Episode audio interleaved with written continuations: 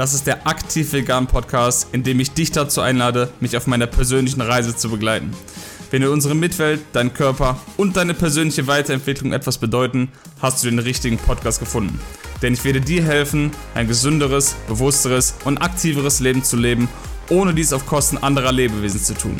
Im Gegenteil, mein Ziel ist es, dass auch du dafür sorgst, diese Welt zu einem besseren Ort zu machen.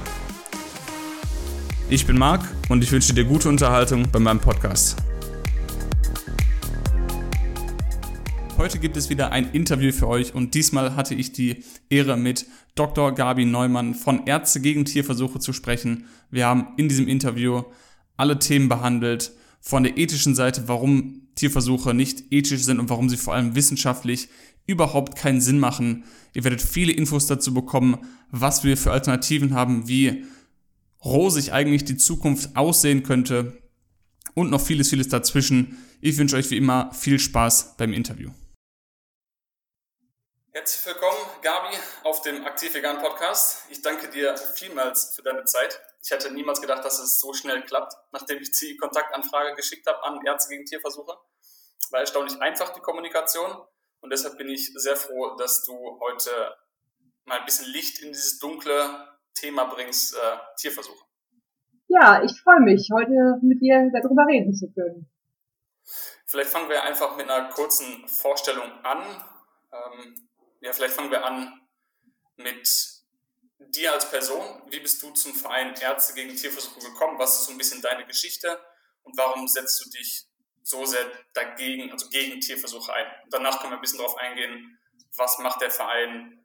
Warum setzen sich Ärzte überhaupt gegen Tierversuche ein? Aber erstmal vielleicht ein bisschen von deiner Geschichte, so ganz kurz.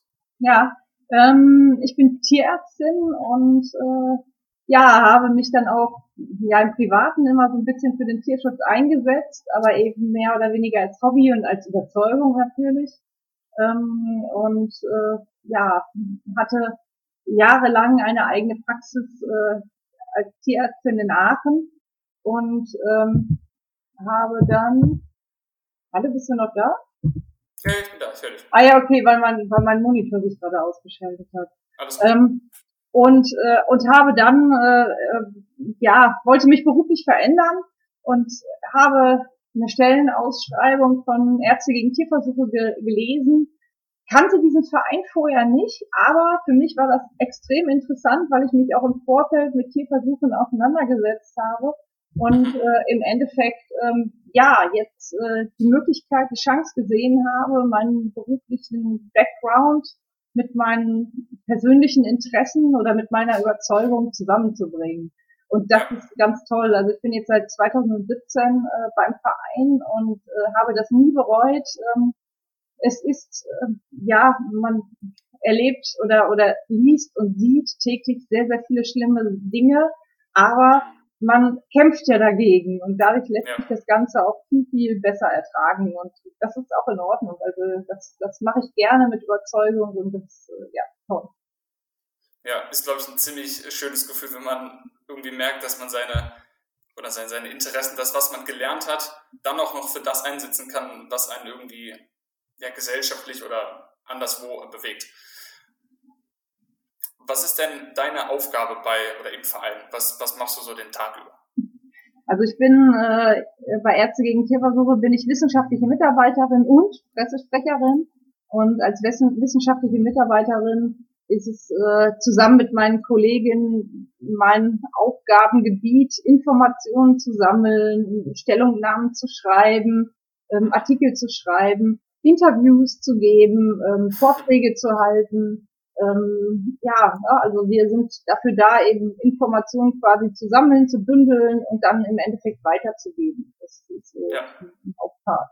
Und das machen wir auf lokaler Ebene, ähm, bundesweit machen wir das, aber auch äh, äh, europaweit. Das ist ganz wichtig, dass wir auch, auch vernetzt sind ähm, denn man kann das Ganze nicht, nicht alleine in Deutschland entscheiden und verändern, sondern das muss auf Europaebene erfolgen. Und da sind wir auch immer aktiver in den letzten Jahren. Mhm. Ja, ist, ein, ist, ein, ist ja kein Problem, was nur auf Deutschland bezogen oder reduziert werden kann. Äh, Tierversuche ist wahrscheinlich sehr wahrscheinlich ein globales Problem. Ja, ähm, genau. Deshalb muss man da auch groß denken. Ähm, was für jeden Zuhörer, der jetzt hier zuhört und sich denkt, warum Ärzte gegen Tierversuche? Also warum, was steht dahinter? Warum schließen sich Ärzte gegen Tierversuche zusammen? Also was, was ist so der gemeinsame Nenner? Warum gibt es so viele von euch, sage ich mal, die ein Problem mit Tierversuchen haben? Ja, also es ist halt so, dass die meisten meinen, ja, Tierversuche sind halt notwendig, sie sind nicht schön, ethisch äh, fragwürdig, aber sie sind halt medizinisch notwendig.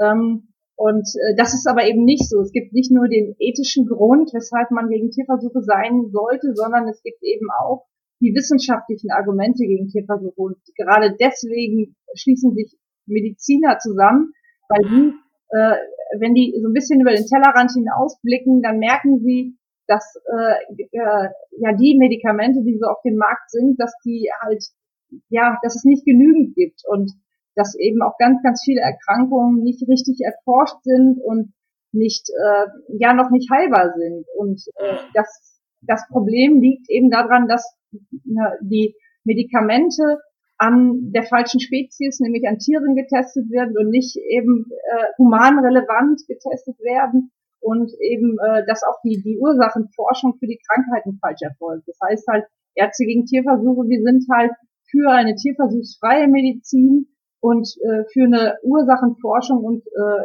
auch die Vorbeugung von Krankheiten und der Einsatz von modernen, modernen Forschungsmethoden soll in den, in den Mittelpunkt ge, äh, gerückt werden. Und das, ja. genau, ne, also die, und die Tierversuche natürlich abgeschafft. Ja, ja finde ich super wichtig, dass sich da Ärzte oder Mediziner zusammentun, denn für den normalen Bürger ist es oft schwer, irgendwelche wissenschaftlichen Dinge, gerade in diesen medizinischen Bereichen, wo man ja schon einiges an Vorkenntnissen mal klein auszudrücken braucht, um überhaupt bestimmte Zusammenhänge zu verstehen. Äh, daher finde ich es sehr, sehr wichtig, eure Arbeit, die ihr macht, um auch Sachen quasi verständlich zu formulieren für jemanden, der kein Medizinstudium hat oder aus einer anderen Branche kommt, weil sonst ist man ja immer ein bisschen verloren und kann nicht viel mit irgendwelchen Behauptungen anfangen, die jetzt vielleicht von großen Organisationen kommen und man muss es dann glauben, weil man es selber nicht hinterfragen kann. Ähm, aus welchen Bereichen kommen denn die Ärzte in dem Verein? Also du hast gesagt, du, bist, du kommst aus der Tiermedizin, mhm. aber ich kann mir vorstellen, es gibt noch andere Spezialgebiete. Ja, also äh, unser Verein hat aktuell über 3300 Mitglieder und ähm, zu rund einem Drittel äh, sind das äh, äh, Personen aus dem medizinisch-wissenschaftlichen Bereich. Ärzte, Tierärzte, Zahnärzte im medizinischen Bereich tätige Naturwissenschaftler, Psychologen. Ähm, das ist völlig äh, aus, aus allen möglichen Fachgebieten äh, sind das Mitglieder. Und dann haben wir aber zu zwei Drittel, also das ist, die, äh, zwei Drittel sind sogenannte Fördermitglieder, das sind, äh, das sind Personen, die keinen medizinischen Hintergrund haben. Also man kann bei uns äh, auch Mitglied werden, wenn man eben nicht äh, Arzt, äh, Arzt ist, äh, obwohl das ja eigentlich eben der Name besagt. Also wir haben auch zwei Drittel sind Fördermitglieder. Mhm. Du hast gerade schon ein paar Sachen anklingen lassen, wie eure Arbeit sich gestaltet. Also vielleicht kannst du noch mal einmal kurz ein bisschen ausführlicher sagen, wie, ähm, wie gestaltet sich eure Arbeit gegenüber der Öffentlichkeit? Also du hast gerade schon gesagt, ihr macht Kampagnen oder äh, Vorträge. Was sind noch Sachen, die ihr macht, um die Message rauszubekommen an die Leute? Ja, also und was ist vielleicht, und was, um, um, um als Ergänzung, Entschuldigung noch, vielleicht, was ist aus deiner Sicht die effektivste, wenn man das so sagen kann, Methode? Ähm, also ja, was ist die effektivste Methode? Also wir haben halt eine sehr, sehr ausführliche Internetseite, wo eben jeder, also auch wo es halt für den Laien verständlich geschrieben und Argumente stehen.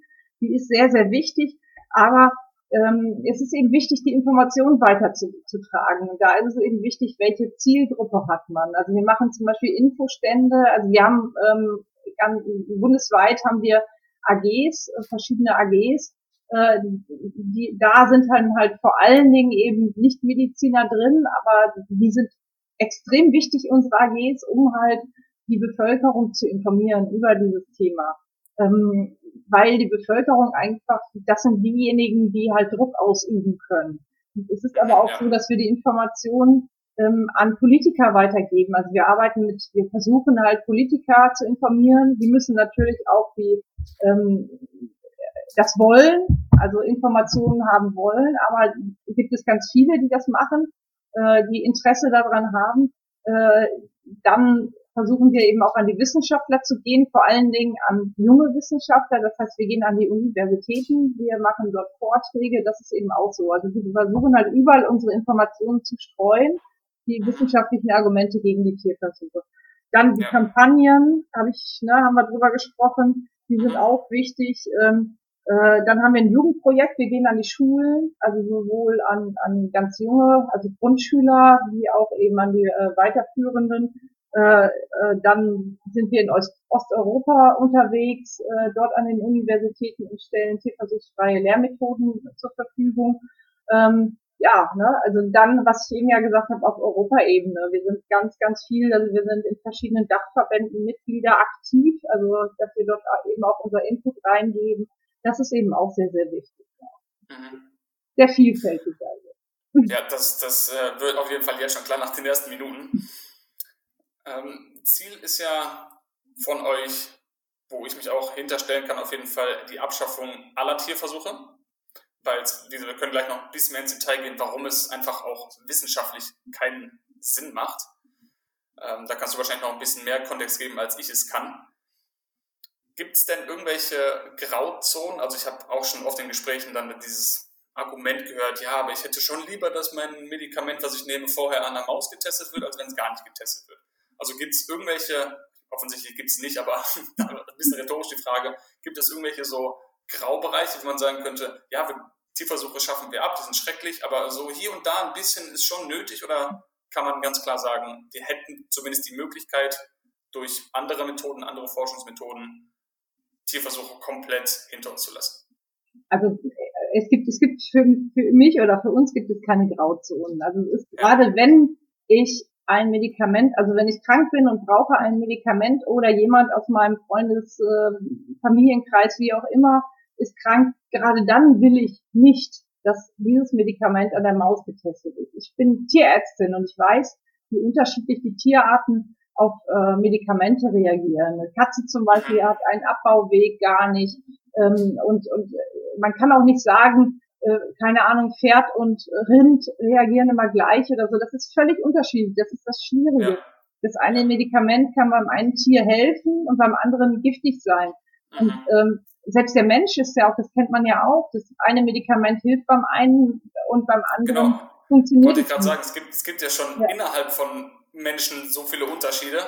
Also dann anzunehmen, dass es von anderen Tierspezien auf uns übertragbar ist, allein das ist ja schon ein bisschen merkwürdig. Richtig, genau. Und deswegen ist es gerade fatal, Medikamente dann zu nutzen, die äh, ja, die vorher am Tier getestet sind. Weil im Endeffekt, was weiß ich, wenn ich vorher am Tier getestet habe, dann weiß ich, dass, äh, dass dieses Medikament bei der Maus funktioniert hat. Aber dann weiß ich immer noch nicht, ob es bei Menschen funktioniert hat. Und es gibt Studien, ganz viele Studien, die belegen, dass über 90 Prozent der Medikamente, die im Tierversuch wirksam waren und auch äh, gut äh, und, und auch ka kaum Nebenwirkungen äh, bewirkt haben, dass die in den anschließenden Studien am Menschen durchfallen und zwar überwiegend deswegen, weil sie entweder nicht wirken oder weil sie hochgradige Nebenwirkungen verursachen. Das ist das Problem, dass, dass wir, dass wir da viele, also wirklich, ich meine, ein, eins von zehn Medikamenten kommt nur durch, kommt nur auf den Markt. Und davon Wahnsinn von den Medikamenten, die im Endeffekt dann auf den Markt kommen, also diese, ich sag mal, dieses eine Medikament, äh, 30 bis 50 Prozent fallen dann nochmal durch. Das ist, das ist der Hammer. Weil, mhm. weil eben man eben nicht weiß, wie dieses Medikament auf den Menschen äh, wirkt. Man weiß eben nur, wie es bei der Ratte, bei der Maus, weil beim Hund oder wie auch immer wirkt, aber eben nicht beim Menschen. Ja. Ich habe da in der Vorbereitung für diese Folge ein, kurzes ähm, Video mal angeguckt, so ein animiertes Video und da, da wurde das Beispiel gemacht, ich glaube, an, anhand von äh, Kontergan oder auch Arsen, was in manchen Tieren können das, also da passiert nichts, wenn die das aufnehmen.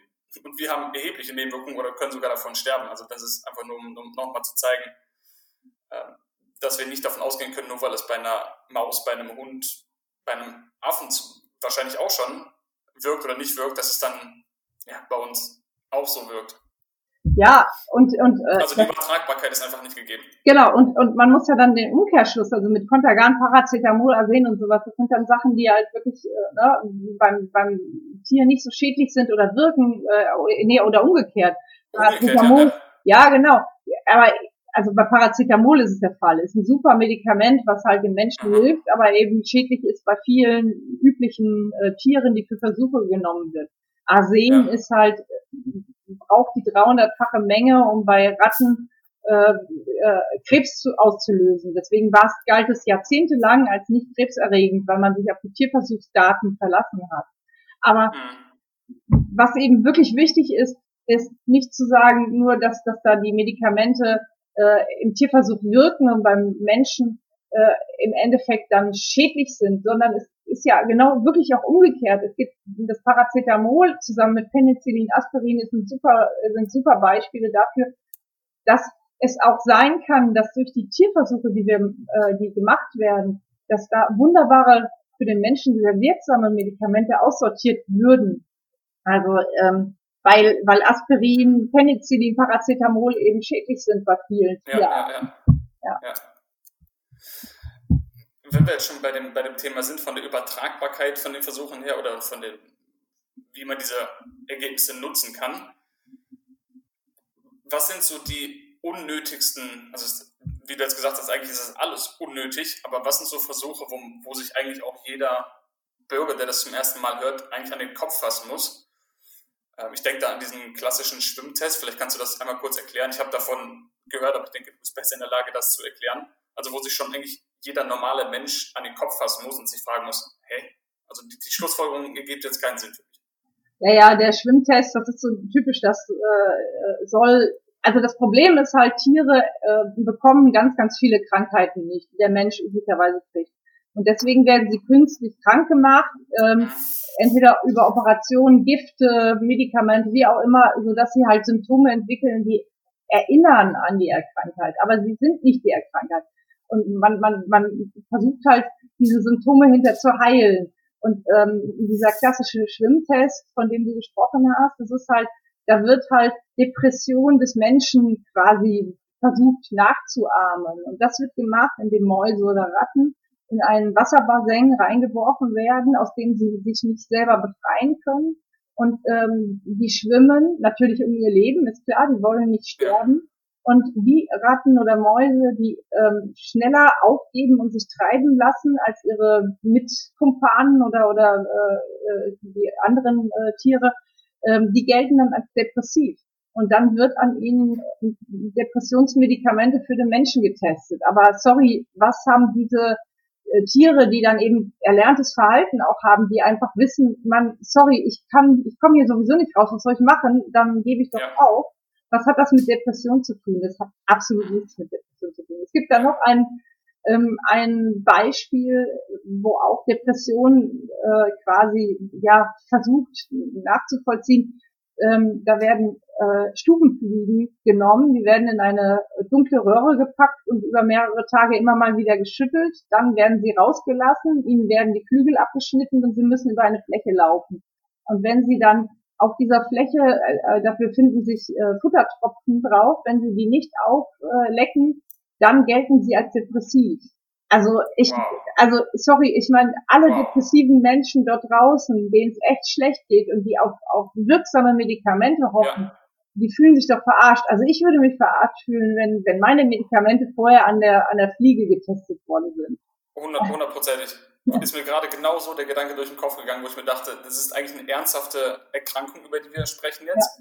Ja. ja. Und äh, dann fragt man vielleicht seinen Arzt, der einem das Medikament verschreibt, was vielleicht die Wissenschaft dahinter ist oder warum die Wirksamkeit bestätigt wurde.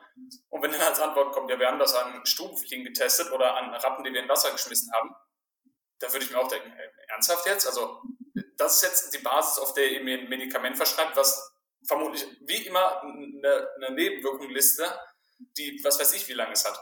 Ja. Also das ja. ist ja absurd. Das ja, ist ja wie, also wir sind so eigentlich, oder wir denken immer, wir werden so weit entwickelt, auch in der, in der Medizin, in der Forschung generell. Und dann hört sich das so an, wie, wie, weiß ich nicht, Menschen das vor, weiß ich nicht, 200 Jahren getestet haben, die vielleicht nicht so weit waren wie wir heute. Also warum, ja, da fehlen mir die Worte ein bisschen. ja, ja. Das ist ja absurd. Ja, ja, aber das, deswegen wundert es nicht, dass halt trotz 150, ja, über 150 Jahren Tierversuchsforschung, äh, dass halt immer noch zwei Drittel aller Krankheiten nicht erforscht sind, also die Ursache nicht erforscht, geschweige denn die Heilung. Ja, also ja. Ähm, wenn man die falsche Methode nimmt, dann, dann kann das gar nicht funktionieren, ja. Das heißt, 100, 150 Jahre können wir das präzise, kann man das so ungefähr präzise zurückdatieren auf so einen Zeitraum, wo wir angefangen haben, an Tieren zu testen? Also, dass man dokumentierte Sachen irgendwie auffinden kann von diesen Jahren? Ja, das ist dann schon, schon so ungefähr 150 Jahre her, dass dann eben, weil dann, ja, die Forschung oder das, das Aufschneiden von Menschen und sowas, das war halt dann verboten und dann ist es halt an Tieren gemacht worden. Okay. Aber viele, aber viele Erkenntnisse äh, medizinisch, also für den Menschen wertvolle Erkenntnisse sind dann eben durch, durch jetzt, ich will das jetzt nicht gutheißen, aber durch Selbstversuche oder äh, äh, oder eben durch Obduktionen oder sonstiges dann äh, Absolut, ja. gebracht worden. Ja, aber das, das ist jetzt nicht, ich möchte hier nicht den Eindruck erwecken, dass wir, dass wir für Menschenversuche sind. Ne? Also da gehen wir jetzt ja, gleich drauf ein, wir wollen human relevante, also menschenrelevante ja. Methoden haben, aber wir wollen natürlich keine Menschenversuche haben. Nee, auf keinen Fall. Das wäre genauso unethisch, also wenn wir uns ja im Kreis drehen. Ja. Ähm, was du eben anklingen lassen hast, schon mehrmals jetzt, dass wir nicht die wirkliche Ursache erforschen, sondern immer nur Symptome irgendwie bekämpfen. Ja. Ich meine, wir wissen ja eigentlich, also es ist eigentlich wissenschaftlicher Konsens, dass die meisten Krankheiten, an denen wir sterben, was nicht die Wichtigkeit von anderen Krankheiten untermauern soll, die vielleicht einfach nur aus Pech in Anführungszeichen passieren, aber der, der überwiegende Großteil sind eben Herzinfarkte, Schlaganfälle, Diabeteserkrankungen, Übergewicht und so weiter und so weiter. Das heißt, sind ja eigentlich Sachen, die wir selber schuld sind. Und wir versuchen dann irgendwie Krankheiten, die verursacht werden durch unser eigenes Fehlverhalten, zu testen, indem wir bei Hunden irgendwie die, die koronaren Arterien mit, mit einer Schnur zumachen, um dann zu erforschen, wie jetzt da, weiß ich nicht, Medikamente wirken bei einem Herzinfarkt. Also es geht ja am Ziel vorbei. Ja, ja, definitiv, weil äh, der, der, der Hund, der da verwendet wurde, äh, der ist ja jung, jung und gesund und da wird halt ja. die Schlinge um die um das Herzgefäß drumherum ge, gebastelt und dann natürlich bekommt er dann halt an äh, wird das Herz an einer bestimmten Stelle nicht durchblutet, aber warum ein Mensch einen Herzinfarkt erleidet, hat, hängt ja von vielen Dingen ab ob er Hoch Bluthochdruck hat, ob er wie seine Ernährung ist, ob er vielleicht raucht oder wie auch immer äh, oder Stress. Vielleicht hat er Stress, das weiß man ja alles nicht. Ne? Und, und das, das spielt aber auch da eine Rolle. Und das wird ja bei den Tierversuchen wird es ja überhaupt nicht diese ganzen diese vielfältigen Ursachen, das wird ja überhaupt nicht mit, mit, mit ein, fließt nicht mit ein in diese Geschichte. Da wird dieses Symptom verursacht, dass da ein, ein Stückchen vom Herz nicht durchblutet ist und dann äh, ja, werden Medikamente gefunden oder gesucht erstmal und dann auch gefunden, die da helfen, äh, das zu lindern. Aber dann funktioniert es bei Menschen nicht. Aber es ist ja eigentlich ganz mhm. klar. Ja. ja. Ja, ein anderes Beispiel, wo wir, wo wir eigentlich sehen können, dass wir dieses Dilemma eigentlich in vielerlei Hinsicht auch selber irgendwie erzeugt haben. Ich habe heute Morgen noch ein kurzes Video gesehen äh, von einer Tierärztin, die dabei dokumentiert wurde, wie sie Tierversuche macht. Also sie war auch Professorin an irgendeiner Uni und hat eben Versuche an Mäusen gemacht. Ich glaube, sie hat denen irgendwelche Pilze, Pilzkulturen initiiert, um halt diese, diesen Pilz zu erforschen. Und äh, der, der Reporter sagte dann auch, ja, das ist aber nicht äh, schön und auch als Tierärztin, was macht das mit Ihnen? Und sie sagte dann, ja, natürlich finde ich das nicht schön, aber wenn ich jetzt, also ihr Argument war, wenn ich Tiere behandeln will, muss ich eben das an anderen Tieren testen, was für mich wieder jetzt von deiner, von dem, was du erzählt hast, keinen Sinn macht, weil wir nicht irgendwie von Mäusen auf Hunde schließen können. Und wenn man sich dann nochmal anguckt, um jetzt auf die Ethik der Tierversuche zurückzukommen, wir können doch nicht einfach wahllos Tiere züchten, nur für unsere, weil wir nicht alleine sein wollen, wir wollen die haben mit, mit großen Ohren, mit kleinen Nasen, wie auch immer, wundern uns dann, dass sie, dass sie Krankheiten bekommen, züchten noch weitere Tiere, die ähnliche Symptome haben, damit wir dann irgendwelche Medikamente testen können. Also es ist alles nur von uns selber kreiert. Weißt du, was ich meine? Ja, ja, definitiv. Ja, ja. Das, das, das ist leider so, dass man da eben, ähm, ja. Und dann äh, ist es ja auch wirklich so, dass, dass die, dass die Tiere da ähm, gezüchtet die werden ja richtig, richtig angepasst. Die werden, es gibt humanisierte Mäuse. Da werden äh, menschliche Gene in das Erbgut der Maus eingepflanzt. Äh, das ist, das, also es ist krank. Es ist krank. Also ja. die, die Tiere, die Tiere werden halt wirklich zu Messinstrumenten degradiert. Also die, äh, das, das sind keine Lebewesen mehr. Ne? Also das ist ein bisschen, bisschen Frankenstein-mäßig, oder? Ja, ja, ja. Wenn das, also ich sag mal so, wenn das jetzt wirklich, wirklich für den Menschen extrem relevant wäre, dann müsste man wirklich darüber nachdenken, über diese ethische Frage, mhm. was ist wichtiger, die Maus mhm. oder, oder ich selber oder, oder das menschliche Leben. Aber es bringt ja auch noch nicht mal was. Also das ist dieses ja. doppelte, dieses doppelte Dilemma, das wir da einfach haben. Mhm. Ja, oder wir haben gar kein Dilemma, weil es ist Schwachsinn. Ja. Ah, wollte ich gerade sagen, eigentlich ist es ziemlich einfach, die Antwort. Ja. Also aus dieser, aus dieser Doppel, wie sagt man, äh, nicht Doppelstandard, aus zweifacher Sicht eigentlich. Also einmal ist es ethisch nicht vertretbar zu sagen, irgendein Leben ist mehr wert als irgendein anderes, aber wenn es dann auch wissenschaftlich noch nicht mal was bringt, dann ist es wirklich. Aber lass uns mal über die Vorteile sprechen von tierversuchsfreier Medizin. Also was, was ist jetzt die Alternative, wenn ich jetzt sage, okay, ich kann es nicht oder wir testen es nicht mehr an, an Mäusen, weil wir haben jetzt verstanden, die Übertragbarkeit ist Blödsinn und das bringt alles nichts. Was, also wir haben ja eine Zukunft vor uns, die wir eigentlich begrüßen sollten. Das heißt, was ist das, worauf wir blicken können? Was wäre die Alternative? Ja, also wir haben wirklich, also heutzutage haben wir, können wir auf ganz, ganz viele tolle Sachen zurückgreifen. Also es ist erstmal so, dass, was ich ja eben schon gesagt habe, dass viele wichtige Erkenntnisse in der Medizin eben nicht durch den Tierversuch, wie es immer, wie es häufig gesagt wird, äh, gewonnen wurden, sondern eben durch Beobachtung, durch Bevölkerungs-, durch Patientenstudien. Ähm, aber heutzutage haben wir auch etliche hochmoderne, menschenbasierte In-vitro-Methoden. Ähm, zum Beispiel Computerprogramme mit künstlicher Intelligenz, dann haben wir hochsensible Analyseverfahren, wir haben die Bildebenen fahren wie das äh, äh MRT oder CT. Und dann gibt es aber, was jetzt super ist, äh, äh, seit, seit wirklich seit einigen Jahren erst, gibt es äh, die Möglichkeit, dass ich aus menschlichen Zellen, zum Beispiel aus einer Hautzelle, die kann ich zurückprogrammieren auf Stammzellenniveau, nennen sich dann induzierte pluripotente Stammzellen. Und aus diese Stammzellen kann ich durch Zugabe verschiedener Nährstoffe dann dazu bringen, sich in verschiedene ähm, Körperzellen zu verwandeln. Zum Beispiel ähm, in, in äh, Nierenzellen, in Herzzellen, in Muskelzellen, in Nervenzellen. Und ähm, diese kleinen Zellen äh, oder Zellkulturen kann ich dann auch noch weiter dazu bringen, dass sie sich in kleine Mini-Organe äh, entwickeln. Also dann hat man wirklich eine Mini-Leber, man hat ein Mini-Herz, ein Mini-Herz zum Beispiel, das schlägt, oder eine Mini-Niere, die, die Urin produzieren kann.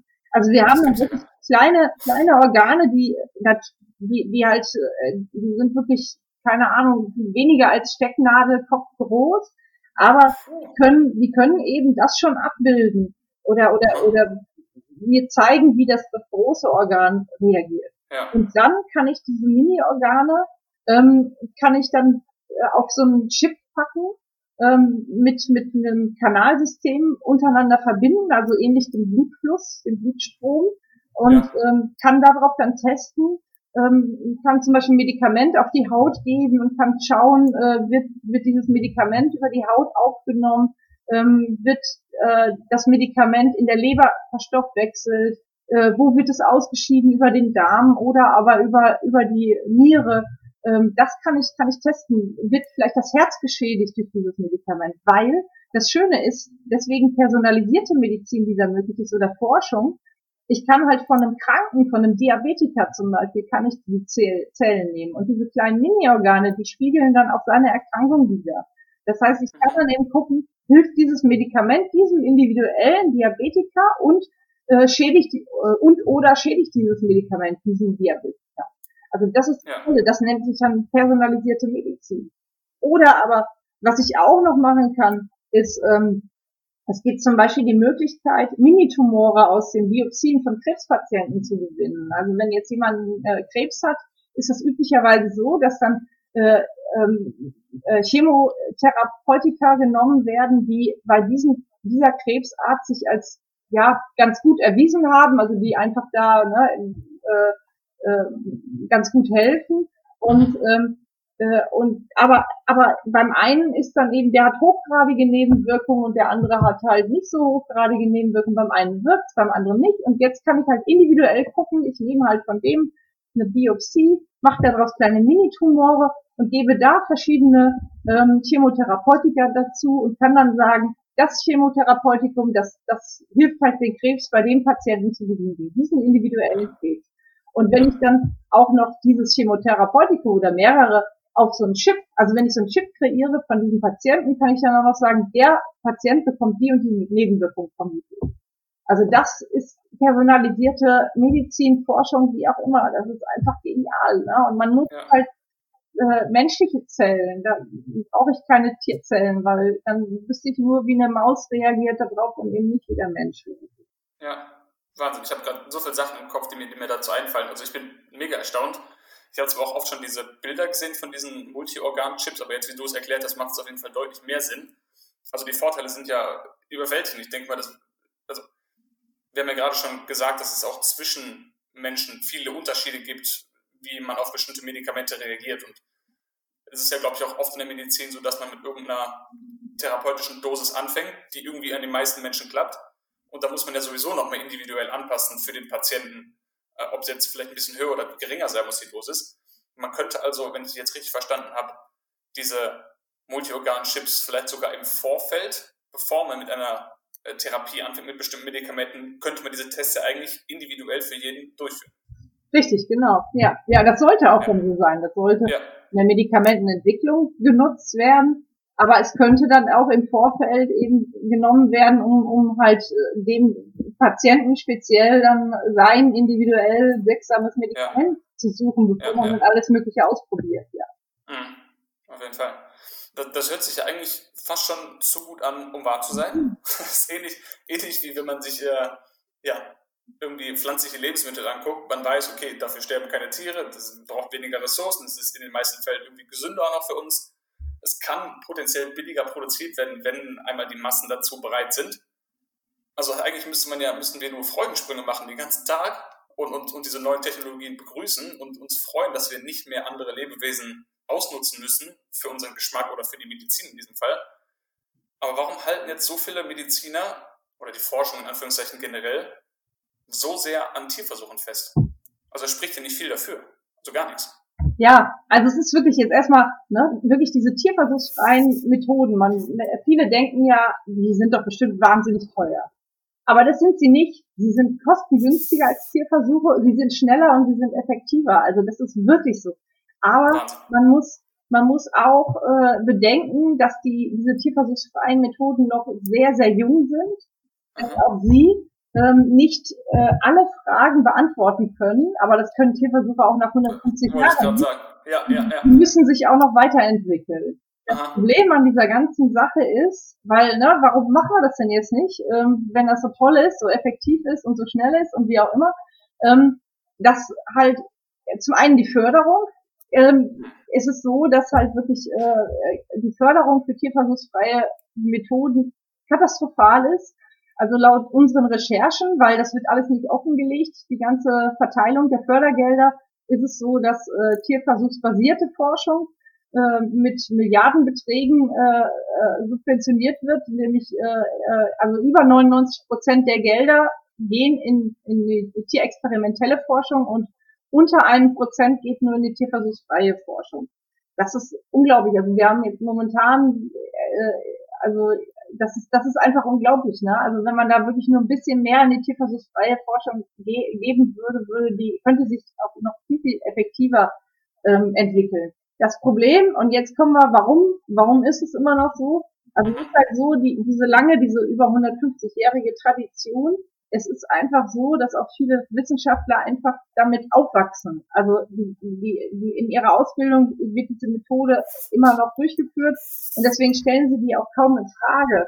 Und äh, hinter ist man dann auch gewohnt, man hat seine Karriere darauf aufgebaut, äh, man will dann auch nicht unbedingt was, was Neues beschreiten. Es ist nämlich wirklich so. Karriere, wir nennen auch die Tierversuche gerne das Karrieresystem Tierversuch.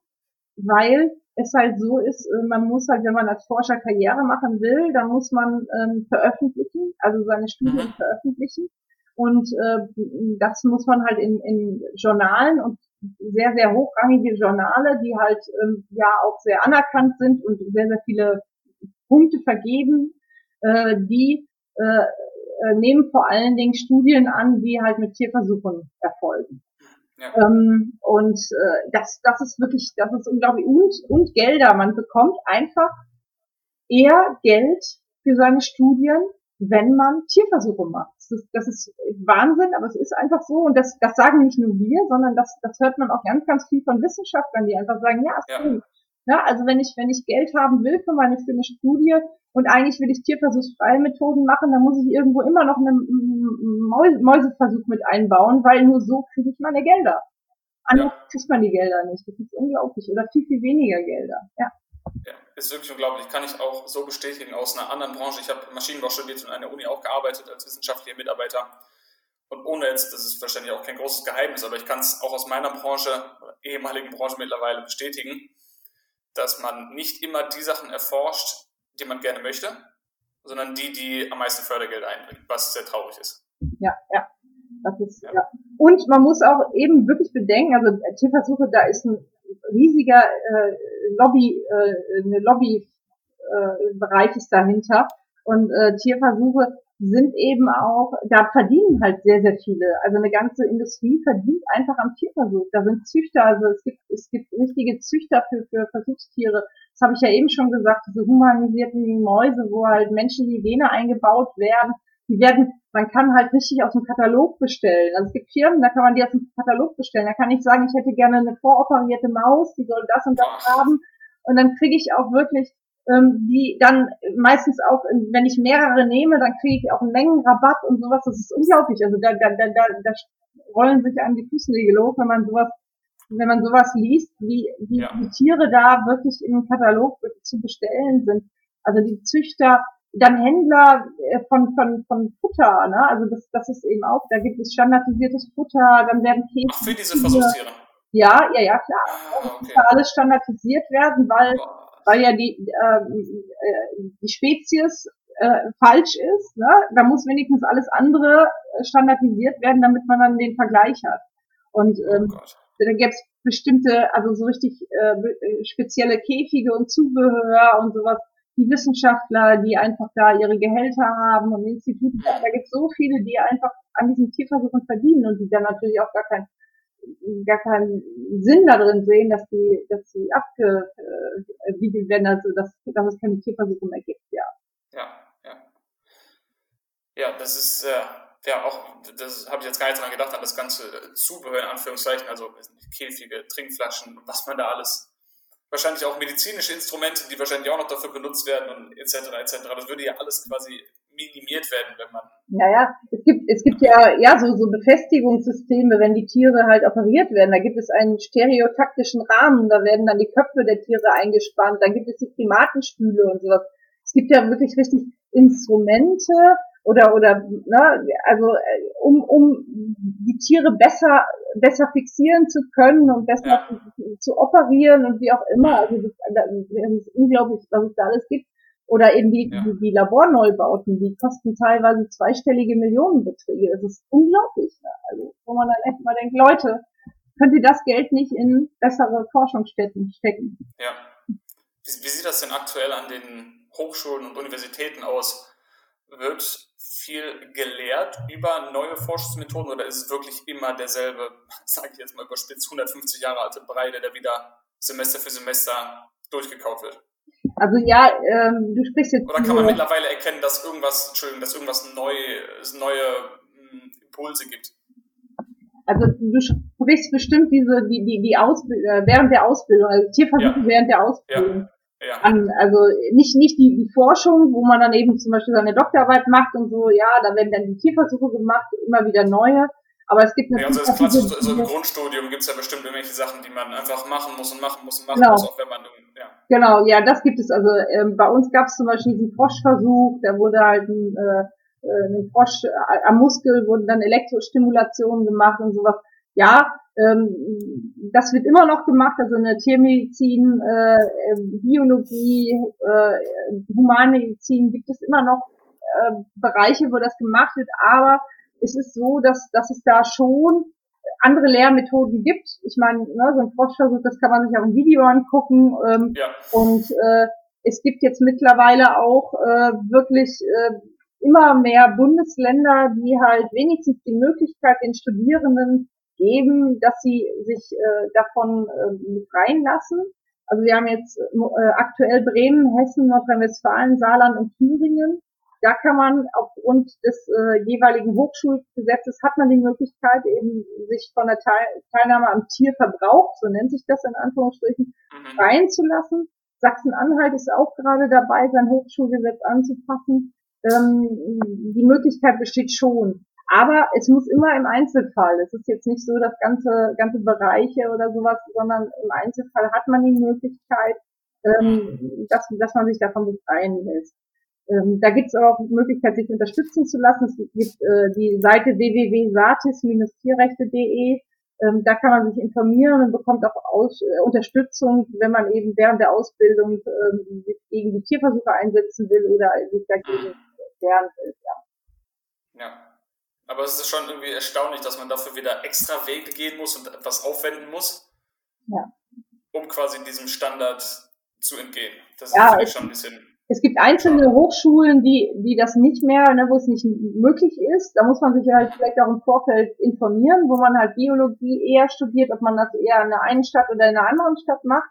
Da gibt es auch auf dieser, auf dieser Seite, die ich eben genannt habe, Satis Tierrechte, gibt es auch so ein, äh, ja, so ein Ethik-Ranking der einzelnen Hochschulen, dass man da einfach guckt, wo, wo hat man die Möglichkeit. Also es gibt dann eben auch, keine Ahnung, Biologie in der einen Stadt braucht man einen bestimmten Schein, wo man halt äh, äh, den Tierversuch durchführen muss. Den braucht man in der einen Stadt und in der anderen braucht man ihn nicht. In der einen Stadt oder Hochschule angeblich, weil man nur so ein guter Biologe wird und in der anderen Hochschule werden dann anscheinend ja nur äh, schlechte Biologen ausgebildet, weil die ja, genau. Schein nicht benötigen. Also es ist eigentlich auch Schwachsinn. Ne? Also ich meine, hm. ich glaube nicht, dass der andere äh, Biologe dann schlechter ist, nur weil er diesen einen äh, Tierversuch nicht gemacht hat. Ja, das ist wirklich lächerlich. Ähm, jetzt werden ja nicht nur Medikamente an Tieren getestet, sondern dasselbe gilt ja auch für Kosmetikprodukte, die ja auch oft, also ist, ist, ist, das ist der, der Unterschied, glaube ich, es gibt ja Tierversuchs- und vegane, also beides äh, tierversuchsfreie und vegane Kosmetikprodukte, also was weiß ich, Shampoos, Cremes und so weiter. Das heißt, man hat ja da zumindest die Option, die tierleidfreie Variante zu wählen ähm, habe ich das denn beim, äh, bei Medikamenten auch? Oder anders gefragt, ist es, kann ich mir sicher sein, dass jedes Medikament, das ich bekomme, auch an Tieren getestet wurde? Also ich nehme an, das ist obligatorisch. Ja, das ist es. Also erstmal zu Kosmetika. Es ist halt wirklich so, dass seit 2013 äh, laut einer EU-Richtlinie keine kosmetischen Rohstoffe und Produkte mehr im Tierversuch getestet oder auch äh, in die EU eingeführt werden dürfen. Aber das hört sich jetzt super an, ne, nach dem Motto, oh, Kosmetika, ne, die sind ja äh, nicht an Tieren getestet. Ähm, dann wundert man sich aber, dass da Siegel teilweise draufstehen, denn, äh, aber das ist, hat, macht Sinn, das mit den Siegeln, weil es ist nämlich so, ähm, dass trotzdem in Europa noch immer viele Tiere für Kosmetika leiden und sterben, denn die Verbote gelten nämlich nur für Inhaltsstoffe, die ausschließlich in Kosmetika Verwendung finden. Und das sind ah. ungefähr zehn Prozent der Stoffe. Die meisten Substanzen in den Kosmetika kommen doch noch in Industriechemikalien, Pharmazeutika oder auch in Lebensmitteln vor. Und deswegen dürfen sie oder können sie weiter am Tier getestet werden. Ah, okay. Deswegen macht es unheimlich Sinn zu gucken, äh, welche Produkte kauft man, äh, sind da, ist da ein Siegel drauf, das, äh, das darauf hinweist, dass das äh, Produkt äh, tierversuchsfrei hergestellt wurde. Mhm. Das macht Sinn. Ähm, muss man aber gucken, weil die Siegel, da gibt's ja leider eine äh, starke Bandbreite, welche, ja. ja, was, was die dann für Kriterien haben. Ne? Also wir haben auf unserer Seite haben wir, haben wir das ein bisschen aufgeschlüsselt. Da kann man sich dann sich das Ganze angucken. Ähm, ja, und dann jetzt zu den Medikamenten. Es ist halt wirklich leider so, dass in der Medikamentenentwicklung Tierversuche gesetzlich vorgeschrieben sind, weil das halt einfach die Sicherheit für den Patienten oder den Probanden äh, in, den, in den folgenden klinischen Phasen, also Test an, an, an Menschen einfach äh, schützen soll. Aber das ist, ist, ist, ist Blödsinn, weil das einfach eine Sicherheit ja. vorspiegelt, die so nicht gegeben ist. Ähm, und es heißt ja auch nicht, dass wenn ein Gesetz besteht, dass es richtig ist. Ne? Es ist gesetzlich vorgeschrieben, aber das ist trotzdem nicht richtig. Ähm, aber es besagt leider auch, dass man wirklich kein Medikament findet, was nicht im, im äh, Tierversuch getestet wurde. Mhm. Also das, das ist einfach leider so. Auch ja. Homöopathika werden in Tierversuchen getestet. Ne? Also ja. darf man sich nicht, ähm, darf man nicht meinen, dass es nicht getestet ist. Ja. ja. Ist, ja. Ist, ist, was du gesagt hast mit, dass es nur weil etwas gesetzlich irgendwie so ist, sollte man nicht aufhören, dann irgendwie diese Praktiken in, in Frage zu stellen. Ja, ja. Ähm, es gab ja immer, oder jetzt gab es ja, das heißt kürzlich, ist glaube ich auch schon wieder ein Jahr her oder was, oder immer wieder, wenn irgendwas aufgedeckt wird aus einem Tierversuchslabor, ich glaube in Hamburg wurde mal was gezeigt, oder auch, meine, auch in Münster gab es auch mal letztes Jahr so große Berichte davon und viele haben davon berichtet, Videos gezeigt, das war zumindest im Umlauf. Und dann werden natürlich mehr Menschen mit diesen Bildern konfrontiert aus diesen Tierversuchslaboren und alle sind dann immer erschüttert. Aber vielleicht nochmal aus deiner Perspektive, du kannst wahrscheinlich auch unterschreiben, dass es nicht irgendwie Einzelfälle sind, die man, die man dann auf diesem Video sieht, sondern dass es einfach die Regel ist, von der wir da sprechen. Und sieht man bei euch in der Arbeit irgendwie mehr Anklang, bekommt ihr mehr Anfragen, wenn sowas veröffentlicht wird? Also könnt ihr das, spürt ihr das in Nachfragen, Interviews technisch oder Mitgliederzahlen vielleicht, wenn, wenn sowas durch Mainstream-Medien, sage ich mal, irgendwie veröffentlicht wird? Also es ist, ja, also jetzt das, was, was jetzt äh, letztes Jahr war, nochmal ganz kurz dazu, das war ja dieses LPT, dieses ähm, Auftragslabor in, in, in Hamburg, ähm, äh, das jetzt so die letzten Undercover-Bilder äh, gezeigt hat, was ja wirklich erschreckend ist, aber man muss da eben auch sagen, das waren genehm, das waren, das waren Tierversuche, die, äh, die rechtens waren. Ne? Also das sind das sind wirklich legale Tierversuche gewesen. Das ist nichts illegal gelaufen, auf jeden Fall dort in Hamburg. Nicht, außer dass dieser Affe da ausgetauscht wurde. Also, ne, aber das, die Tierversuche an sich, die waren, die waren legal. Ja. Aber trotzdem haben diese Bilder ja gezeigt, dass die sehr, sehr lange leiden mussten und dass eben zu enge Käfige äh, waren und dass sie auch misshandelt wurden von, von den, äh, äh von, von ihren Betreuern. Und das hoffe ich nicht, dass, dass das die Regel ist, dass solche Situationen die Regel sind, aber ähm, es ist so, dass man, dass man äh, nicht einfach die Möglichkeit hat, in solche ähm, Labore zu spazieren und sich das anzugucken. Das wird alles ja. hinter verschlossenen Türen gemacht, angeblich um, aus Hygiene äh, äh, äh, Gründen. Aber im Endeffekt können wir dadurch nicht sagen, also auch, auch äh, natürlich finden Kontrollen statt, aber die sind eigentlich fast immer angekündigt. Das heißt, man kann sich dann auch entsprechend darauf vorbereiten. Also insofern ist ja wirklich auch ähm, interessant, dass halt jedes Mal, wenn so Undercover-Aktionen, 2014 zum Beispiel war im MPI, Max-Planck-Institut in, ähm, in Tübingen waren, waren äh, sind Undercover-Aktionen ge gelaufen, äh, auch ganz grausame Bilder rausgekommen. Äh, und und witz, interessanterweise ist ja dann immer, werden immer irgendwelche Sachen aufgedeckt. Das heißt, ich frage mich schon, wie viel findet statt, ohne dass es aufgedeckt. Ja? Also das, das ist halt schon, schon fraglich. Und es ist wirklich natürlich so, dass wenn halt solche Bilder wieder kommen, dass wir extrem viele Anfragen kriegen, ähm, dass auch unsere Mitgliederzahlen definitiv hochgehen, ähm, weil, weil dann im Endeffekt, also vielfach ist es ja so, dass die Bevölkerung versucht, dieses Thema so ein bisschen zu verdrängen. Ich kann das völlig verstehen, ähm, weil es teilweise echt grausame Bilder sind und, und, und man möchte sich auch selber schützen. Ähm, aber äh, wenn jetzt dann solche Bilder kommen, dann, dann bleibt einem nichts anderes übrig. Dann sieht man das automatisch oder hört es automatisch und dann muss man sich damit auseinandersetzen. Also ja. in, insofern ist es in dem Augenblick dann wirklich so, dass, dass wir das merken und dass wir ähm, ja also äh, dann auf jeden Fall einen Anstieg, auch ganz, ganz viele Presseanfragen und sonstiges bekommen. Mhm. Ja. ja ist, finde ich super, äh, auch nochmal an jeden, der zuhört, als Bestätigung, dass wir einfach nicht aufhören, diese Bilder zu zeigen, aufzudecken, darüber zu reden. Äh, das heißt, wir sollten irgendwie nicht den Glauben haben, ja, das wurde schon so oft erzählt und das wissen ja schon alle, weil die meisten wissen es einfach nicht. Ähm, ja, wir haben es wieder vergessen. Noch, ja. Genau, ja, ja, ja. ja. Ja. ja. ja. Was hat sich denn in, in der Arbeit in den letzten Jahren geändert? Also kann man sehen, dass es irgendwie in den letzten Jahren einfacher wird, verglichen jetzt wieder mit der Lebensmittelindustrie, in Anführungszeichen, sieht man ja viele, viele, viele mehr vegane Produkte und alles wird ein bisschen einfacher für den Konsumenten. Sieht man da auch ähnliche Erfolge in, dem, in, in eurem Bereich jetzt? Also wir. Also dass du sagst, seit den letzten Jahren sieht man schon, dass es, dass die Forschung abhebt, dass es mehr in Richtung tierfreie Forschung geht.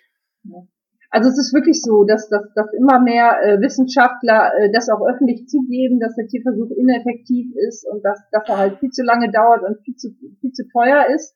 Das sehen auch wirklich immer mehr Wissenschaftler. Das ist natürlich toll. Ähm, also wir haben eben auch wirklich einen sehr, einen immer größer werdenden Zuspruch auch an, an, an Wissenschaftlern. Und äh, wir sehen also fast jeden Tag irgend, irgendeine tolle, tolle Entwicklung, tierversuchsfreie Entwicklung. Das ist der Hammer. Also da, da ist man jedes Mal total geflasht, weil, weil man echt denkt, wow, das ist schon möglich und das ist schon möglich und sowas.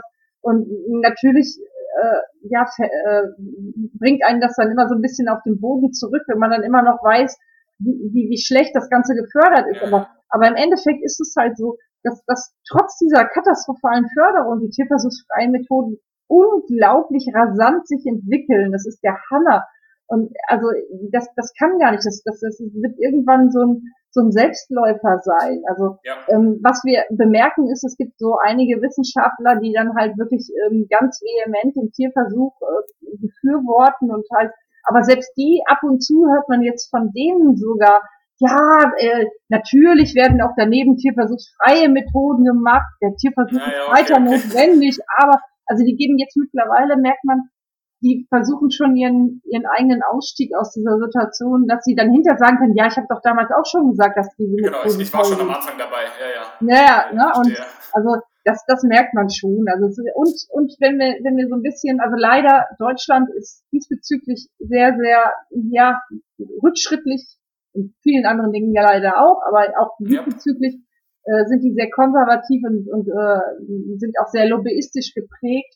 Aber wenn man so ein bisschen über die äh, Grenzen hinausschaut, ähm, zum Beispiel die Niederlande, die ja sehr, sehr fortschrittlich sind in vielen Bereichen, äh, die haben schon so ein Ausstiegskonzept aus dem Tierversuch ähm, kreiert. Die wollen bis 2025 führend sein in der Anwendung tierversuchsfreier Methoden. Und äh, sie wollen auch diese gesetzlich, gerade diese gesetzlich vorgeschriebenen Sicherheitsprüfungen, äh, wollen die ähm, nicht mehr an, an äh, Tierversuchen äh, oder im Tierversuch testen bis 2025, ohne dass der Sicherheitsstandard gefährdet wird. Das heißt, die sind wirklich ja, der Meinung, dass, dass der, dass, dass da die Möglichkeit besteht mit den tierversuchsfreien Methoden. Ähm, also insofern, oder aber auch in England äh, schließt ein großes Tierversuchslabor seine Pforten und hat als Grund dafür angegeben, dass die tierversuchsfreien Methoden sich so rasant entwickeln.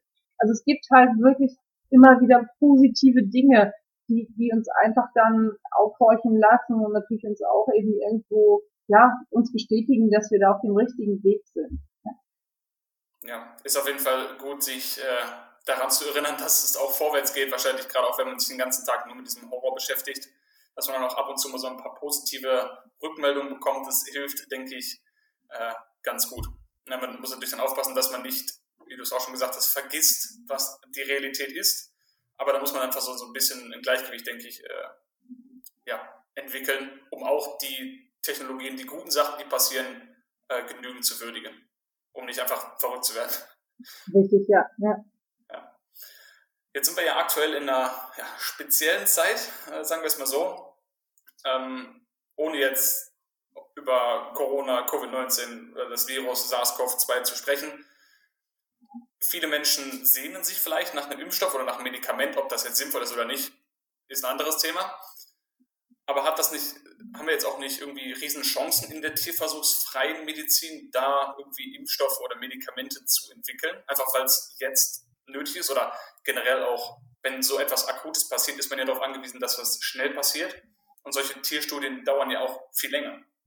Ja, das ist eben das Problem, dass diese aktuelle Corona-Krise eigentlich total deutlich zeigt, welche großen Fehler auch in der Vergangenheit passiert sind, dass eben diese tierversuchsfreien, äh, menschenbasierten Forschungsmethoden äh, nicht ausreichend gefördert worden sind. Ja? Weil man braucht gerade jetzt schnelle und zuverlässige Entwicklung von Medikamenten und Impfstoffen. Und die sind eben durch die Tierversuche nachweislich nicht möglich, weil dieser, der Tierversuch einfach zu schwerfällig ist und eben auch äh, kaum aussagekräftige Methoden hat.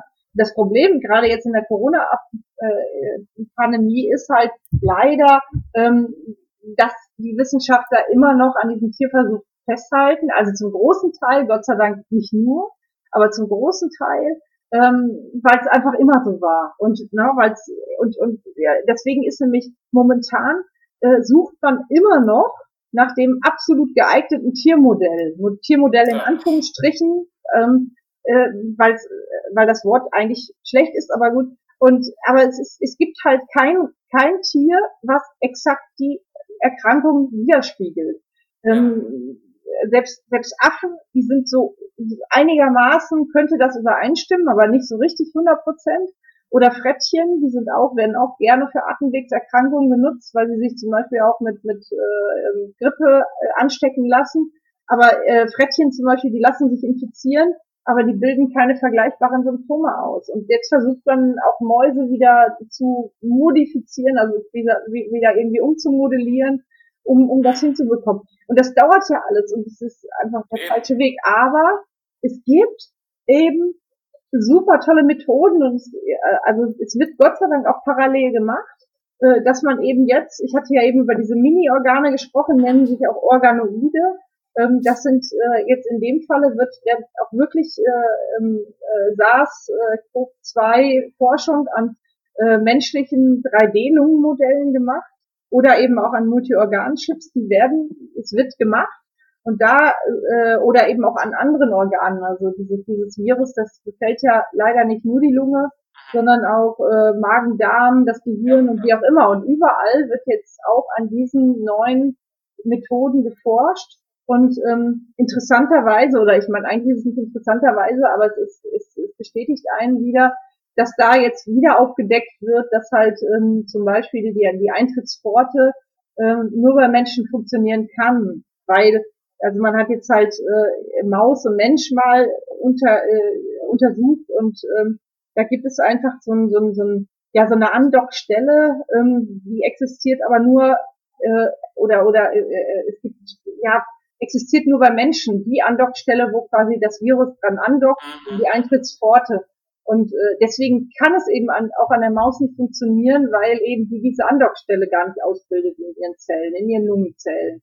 Also es ist äh, deswegen, ja, also gerade jetzt zeigt sich halt wieder äh, Vorstoff an den richtigen Modellen und eben nicht an den Tieren, weil die einfach äh, da nicht anfällig genug sind. Ja, ja. ja ich denke, das zeigt einfach nochmal abschließend, wie, wie es einfach nicht sein sollte. Das verdeutlicht einfach nur nochmal, vielleicht einfach kann man es auch nochmal als Weckruf sehen, diesen aktuellen, äh, diese aktuellen Ereignisse, als Weckruf in diesem speziellen Bereich, dass wir da einfach auf dem Holzweg sind, mehr oder weniger. Ja. Ähm, um jetzt das Ganze ein bisschen äh, zum Ende kommen zu lassen, weil ich auch mit deiner Zeit respektvoll umgehen möchte, wie, oder vielleicht machst du ein bisschen Werbung für euch, was stehen noch für coole Projekte an in diesem Jahr? Also was ist so aktuell, worüber man berichten kann, was jetzt noch auf der Agenda steht? Wie kann man euch helfen und wo kann man euch erreichen oder in Kontakt treten? Ja, also wir haben äh, natürlich viele unserer Aktionen, ist ja klar, so ein bisschen äh, zurückschrauben müssen, also lokale oder Präsenzaktionen.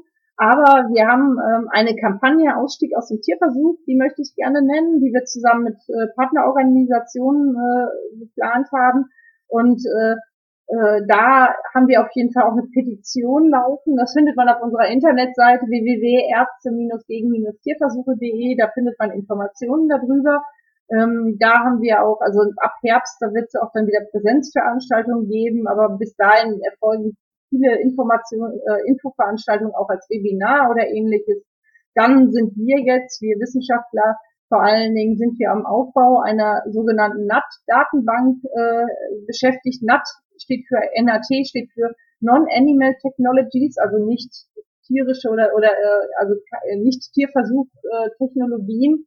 Äh, ähm, da sammeln wir, ähm, das ist einzig, weltweit einzigartig und da, äh, das ist eine ständig wachsende Sammlung tierversuchsfreier Methoden, damit wir einfach damit einfach mal auch, also jetzt ganz normal die Bevölkerung, aber eben auch Wissenschaftler darauf zurückgreifen können und können sagen, Mensch, boah, das gibt es und in dem Bereich gibt es das und sowas, damit man sich da einen Überblick verschaffen. Und da sind wir jetzt ganz intensiv dabei, soll im Sommer halt ähm, quasi äh, fertig werden, so dass man da eben dann äh, auf die Suche gehen kann und sich informieren kann.